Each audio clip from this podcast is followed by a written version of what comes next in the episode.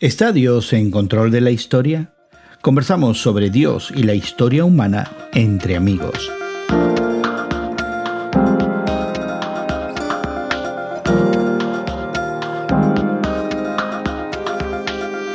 Gracias por acompañarnos entre amigos esta conversación semanal sobre la fe cristiana y su interacción con el mundo contemporáneo que tenemos Guillermo Serrano, Elsa Masón y tu amigo Gerson García. Hoy conversamos sobre el supuesto control que Dios pueda tener de la historia humana. Pero antes queremos invitarte a que te suscribas a nuestro podcast que encontrarás en tu plataforma de podcast favorita. Tu suscripción te ofrecerá acceso a algunos de los recursos que facilitan hoy nuestra conversación. Te ofreceremos más información al final de este programa. Hoy queremos conversar sobre esta idea muy arraigada en la historia del pensamiento cristiano sobre Dios como agente de la historia, como alguien que no solamente en la tradición cristiana participa activamente de la historia eh, a través de esa encarnación de Jesucristo, pero alguien que tiene el control del quehacer humano, que de alguna manera la historia sigue un curso, tiene un comienzo y tendrá un final. En el pensamiento cristiano la historia no es cíclica, no se repite, sino que va desde sus comienzos al destino que Dios quiera darle. Y bueno, nos llamó la atención, Guillermo y Elsa, esta semana un artículo publicado por el eh, New York Times, donde justamente el articulista Ross Dudat se pregunta acerca de si Dios verdaderamente está en el control de la historia y las implicaciones que eso tiene que no son muy gratas en algunos casos, ¿no? El problema que tenemos cuando planteamos un artículo, hacemos un comentario así, tiene que ver con ejemplos de la historia contemporánea, en donde uno ve muchas aberraciones, muchos crímenes, quizá genocidio y no sé cuántas cosas más, en donde uno se pregunta si realmente existe un acto de justicia, de providencia de parte del Creador ante estas cosas, y más aún, cuando la teología ¿verdad? La que se enseña en las iglesias, en los seminarios, dice que Dios es un ser omnisciente, omnipotente, omnipresente, es decir, que tiene todas las posibilidades, todas las potencias para saber todas las cosas porque Él lo sabe todo, porque Él de alguna manera lo ha dirigido todo. Y entonces ahí surgen las preguntas que como seres humanos tenemos ante esta idea de si Dios dirige realmente la historia. Tenemos eh, que tener en consideración, ¿verdad?, que Ross Douthat, como escritor del New York Times, él está escribiendo desde una perspectiva cristiana, no necesariamente como evangélico, pero sí como cristiano, como creyente, pero le noto un tono un poco bromista, un poco tal vez sarcástico entre líneas, porque parece ser que algunos de nosotros, ¿verdad? Sin apuntar necesariamente a mí en lo personal, pero algunos de nosotros como comunidades de fe tendemos a ver ciertos actos como actos de Dios, como actos divinos, como que Dios está en control de ciertos resultados y también tendemos a ver otros actos como que el mundo está caótico y necesita de Dios, cuando realmente lo que nos está haciendo ver este escritor del New York Times es que dependiendo del cristal con que se mira, ¿verdad? Y de qué lado estés de la historia, de qué lado estés geográficamente, políticamente, socialmente, teológicamente, puedes tú decir que Dios está obrando, ¿verdad? En control de alguna circunstancia, de alguna situación en la historia o no. Me llamó mucho la atención la reflexión porque creo que aunque no nos guste, muchas veces Dios está en control de cosas que nosotros no entendemos eh, los resultados. Por ejemplo, tendemos a sentir y a pensar que Dios está de nuestro lado, ¿no? Y aquellos, aquellos otros distantes son los que no están del lado de Dios. Eh, tal vez Dios no los controla a ellos, tal vez Dios no los favorece, pero acá de este lado, conmigo, sí. Y yo creo que, que se deja ver un poco ese tono sarcástico, ¿verdad? En el artículo que se me hizo muy, muy interesante, muy buena reflexión. A mí me llama mucho la atención en ese tono un poco eh, jocoso con el que Dudat eh, toca este tema, que él hace una alusión eh, interesante al hecho de que, por ejemplo, Catalina de Aragón, esposa de Enrique VIII, por la providencia divina hubiera podido darle un heredero varón a Enrique VIII, evitando el divorcio el cisma de la Iglesia de Inglaterra y el avance del protestantismo, algo que él siendo un escritor católico seguramente hubiera favorecido, ¿no? Así es. Bien interesante cómo, cómo nos debatimos en, esa, en esas cuestiones, ¿no? Pero creo que muchos de nosotros no estamos muy conscientes de esa ambivalencia, de esa ambigüedad y hacemos afirmaciones de que definitivamente Dios está en control de la historia. El problema lo veo yo desde la perspectiva de los hechos y de los acontecimientos que suceden todos los días en nuestro planeta. Por ejemplo, la guerra entre Rusia y Ucrania, dos países que tienen mayoría de la iglesia cristiana griega o cristiana oriental ortodoxa. Eh, dos países que en el fondo son... Hermanos, son eslavos, son la misma raza. La misma raíz. Y entonces, es una, guerra fratricida, pero también lo hemos visto en otros hechos en donde existe eh, injusticia, en donde existe persecución. Lo estamos viendo, por ejemplo, con esa tonelada de inmigrantes que los retienen en la frontera y que algunos padecen no solamente enfermedades, pero algunos se mueren. Es decir, hay todos esos hechos que nos muestran una especie como de, yo diría, radiografía del ser humano en sus egoísmos, en su avaricia, en esa cuestión que, que se apodera de él. Pero entonces la pregunta es, ¿dónde está Dios en ese momento? ¿Está presente o no está en esas cosas que están pasando? Y aquí yo confieso mi ignorancia, el hecho de que yo realmente no sé. Y debemos de considerar también que teológicamente hablando conocemos como la voluntad de Dios lo que es la voluntad permisiva, ¿no? De que en ocasiones Dios permite que ocurran ciertos sucesos que no son necesariamente, digamos, su deseo principal. Y no siempre con el beneplácito de los humanos o de los lectores o de los creyentes. ¿No será que somos un poco tremendistas? Es decir, que cuando nos planteamos eventos históricos, vamos a los dos extremos. O es la acción directa de Dios quien verdadera y efectivamente está en control de la historia, o Dios está ausente, silencioso y no sabemos nada. ¿No será que nos hemos ido a ambos extremos? ¿No hay una manera de explicar algo que sea más coherente y que realmente muestre la relación de Dios con la historia humana? Complicada la temática porque a través de la Biblia, especialmente ya que se ha hablado del Antiguo Testamento, nos encontramos con pasajes que a veces no sabemos cómo interpretarlos. Por ejemplo, profeta que le dice al pueblo, tienen que ir por aquí o ir por allá porque esta es la voz de Dios. El profeta en ese caso estaba mintiendo, la cosa no eran así, nadie le había dicho nada, y resulta que el pueblo hizo como profeta quería para ir a un fracaso tremendo en batallas, en peleas, en posesión de terreno y otras cosas así. En realidad, el problema es cuando nosotros nos imaginamos, ¿verdad? Y nuestra imaginación es muy fértil, de que estamos cumpliendo esa voluntad, ese plan, que formamos parte de ese plan. Y entonces, por lo tanto, todas las cosas van a ir para nuestro beneficio, para nuestro bien, porque esa es la voluntad de Dios. El problema está cuando las cosas no van para bien, van para mal, cuando las enfermedades, por ejemplo, no cesan, sino que aumentan, y los derivados también. Entonces, cuando esas cosas suceden, ¿está realmente Dios en control o es una cuestión de un desarrollo humano negativo, permisivo, qué sé yo, que es el que trae todo ese tipo de males y consecuencias en la vida de los seres humanos.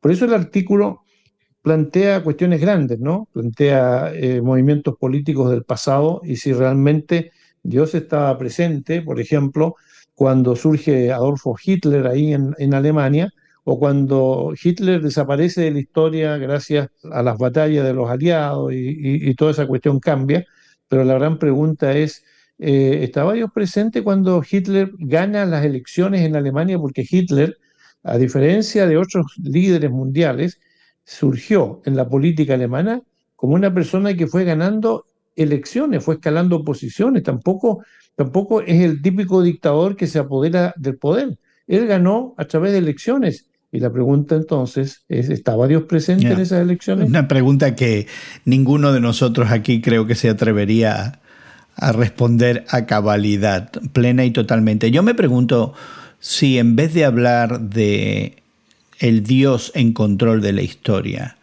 deberíamos más bien hablar del Dios que irrumpe en la historia humana, que se entremete en la historia como se nos ha mostrado a través de Jesucristo, Dios encarnado, ¿verdad?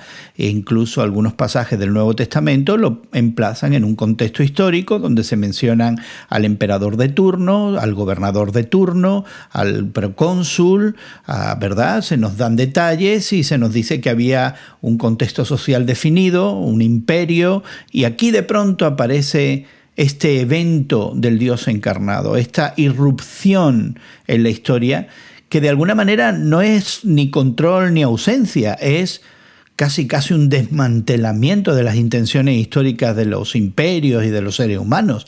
Jesucristo cuando viene no viene a controlar la historia, viene a poner las patas para arriba de alguna manera. Y de cierta manera, Gerson, pienso que si Dios no viene necesariamente a controlar la historia, pero viene a irrumpirla, ¿verdad? De cierta manera, querrámoslo o no admitir, termina controlándola, controlando ese destino al cual se iba, ¿no? Descarriadamente, sin su presencia entre nosotros, sin su poder redentivo, sin el poder transformador de un Jesús, ¿verdad? Que escoge morir en la cruz por tus pecados y los míos, y que al tercer día resucita, demostrando que la vida eterna es garantizada para todos nosotros quienes hemos creído en Él y hemos pedido perdón reconociendo lo que es Dios, que nosotros no lo somos, y de esa manera el Espíritu Santo nos sella. Entonces, cuando yo escucho esa historia, ¿verdad? Que me la dice la Biblia tajantemente,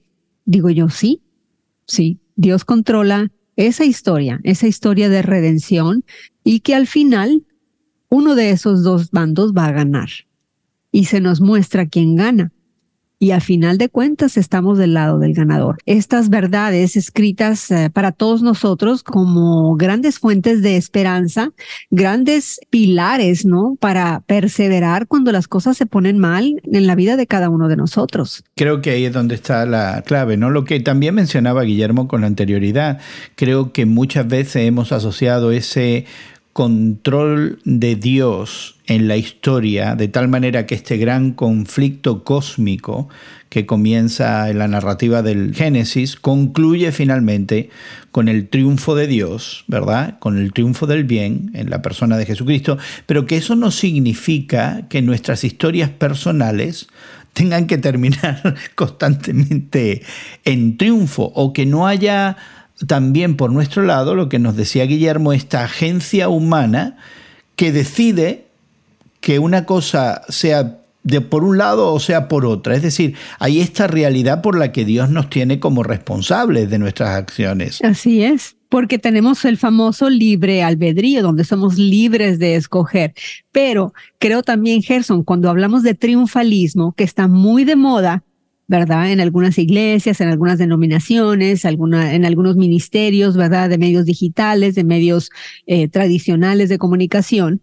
Cuando hablamos de ese triunfalismo, quiero retachar que se está viendo un triunfalismo muy miope. ¿A qué me refiero? A que el triunfo se nos promete, de acuerdo a estos ministerios, a estos líderes, ¿verdad? Que se dicen a sí mismos cristianos, que no soy yo nadie para decir si lo son o no, eso es cuestión de Dios mismo, que dicen que el triunfo lo tenemos en esta, en esta parte de la vida. Aquí y ahora. Sí, el aquí y ahora. Cuando yo leo las escrituras, yo escucho y leo que los grandes hombres y mujeres de fe, a través de la historia de la iglesia, de la historia de la fe, de la historia de la comunión de Dios mismo con su gente, no vieron el resultado de las promesas y se durmieron esperándolas. Se murieron. Sí, eso lo vemos en el Antiguo Testamento y nos lo recalca el apóstol Pedro. Y yo creo que muchas veces este triunfalismo es un triunfalismo miope que vemos en los medios de comunicación religiosos, cuando el triunfo que se nos ha prometido y se nos está garantizado, lo vamos a tener en la vida eterna, en el más allá, no necesariamente ahorita. El problema que plantea Elsa no deja de ser estimulante, interesante y criticable también, porque nos está hablando Elsa de un destino final en que vamos a heredar todas las cosas buenas, pero estaba planteándolo desde una perspectiva personal, muy personal, en donde muchas de las promesas hayan cabida en el corazón, en el alma de la persona que realmente sufre, pasa por angustias y ese tipo de cosas, pero que tiene una esperanza que al final las cosas van a resolverse. El problema es que el Evangelio también tiene una carga comunitaria, tiene una carga que afecta a los países, a las naciones, porque se plantea a Jesucristo en el Nuevo Testamento como el libertador no solamente de un individuo de una persona, es el libertador que viene a redimir la creación completa. Y ahí está el problema que yo veo desde la perspectiva de la historia. Porque uno de los pocos ejemplos donde encontramos un dualismo en la Biblia es en la historia personal de Job. Ese personaje de la antigüedad que, al que le vienen todos los males que a una persona podrían venírseles, ¿no? Pierde sus posesiones, pierde a sus hijos, pierde la salud. Y entonces la esposa de Job, que no deja de ser interesante como, como carácter, le dice, tú estás ahí, qué sé yo, lamentándote, ¿por qué no haces mejor una cosa y te mueres? Y se lo dice así. Esa es la esposa de Job, ¿verdad? Porque no te mueres mejor, ¿verdad? Entonces, ese Job, que es afectado en todas estas cosas que hemos mencionado, es afectado porque hay una batalla cósmica entre el bien y el mal y se plantea el hecho de que Satanás tiene poder incluso para llegar a afectar a esta persona, aunque hay un por ahí un texto que dice que no se meta con su vida porque la vida no le pertenece a él, es decir, hay una salvaguarda. El problema yo lo veo entonces desde la perspectiva de que sí, hay esperanza para el individuo, pero la pregunta es, ¿hay esperanza para la sociedad, para las comunidades, para las naciones? Hemos estado equilibrándonos en los últimos días, meses, ante la posibilidad de un conflicto atómico, un conflicto nuclear, un conflicto en donde gran parte de la población podría ser barrida de un plumazo con detonaciones atómicas. A ese extremo estamos llegando. Entonces la pregunta es, sí, hay una esperanza para el individuo, pero ¿qué de las naciones? ¿Qué de esta transformación de la sociedad y también de la creación que gime y que espera también la redención? ¿Qué esperanza tenemos para eso? Ya, y me gusta que hayas hecho ese énfasis de las naciones en plural, porque muchas veces la perspectiva individualista, que pudiera ser muy válida, también se aúna a una perspectiva quizás comunitaria, pero más de corte nacionalista. Mi país, mi nación, que es cristiana, que sigue a Dios o que depende de cuánto siga a Dios, será más o menos bendecida, protegida, resguardada y exaltada en función de su apego a Dios o no. Es decir, que esta retórica individualista también tiene este aspecto comunitario, pero limitado al tema nacionalista y no al, al hecho de las naciones o no al hecho del destino final de la historia del que Elsa nos hablaba, ¿no?